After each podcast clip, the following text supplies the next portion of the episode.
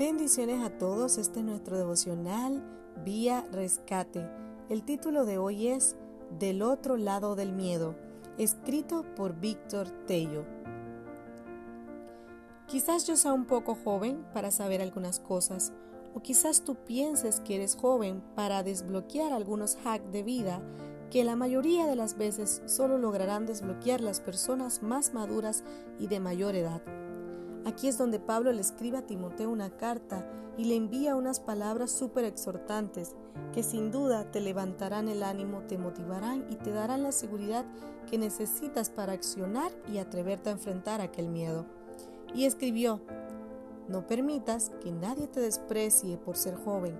Al contrario, trata de ser un ejemplo para los demás cristianos que cuando todos oigan tu modo de hablar y vean cómo vives, traten de ser puros como tú, como todos, que todos imiten tu carácter amoroso y tu confianza en Dios. Mientras llego a visitarte, sigue leyendo la Biblia a los miembros de la iglesia y no dejes de animarlos ni de enseñarlos. No dejes de usar las capacidades especiales que Dios te dio cuando los líderes de la iglesia pusieron sus manos sobre su cabeza. El Espíritu Santo habló con ellos y le ordenó hacerlo. Haz todo esto y dedica tiempo para ello, para que todos vean que cada día eres mejor. Timoteo, compórtate como es debido y ten cuidado de lo que enseñas. Sigue haciendo esto y no solo te salvarás a ti mismo, sino también salvarás a los que te escuchan.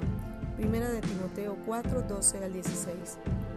Algunos no lideran porque simplemente no se reconocen como tal o les da miedo asumir algún liderazgo. Pero la verdad es que cada uno de nosotros lleva por dentro un líder que simplemente se encuentra en proceso y en espera, en stand-by. Dios puso los mejores, las mejores cosas de este mundo del otro lado del miedo y dijo, el reino de Dios solo lo arrebatan los valientes. Ahora ve, traspasa ese temor y disfruta de lo mejor de eso que se encuentra del otro lado del miedo.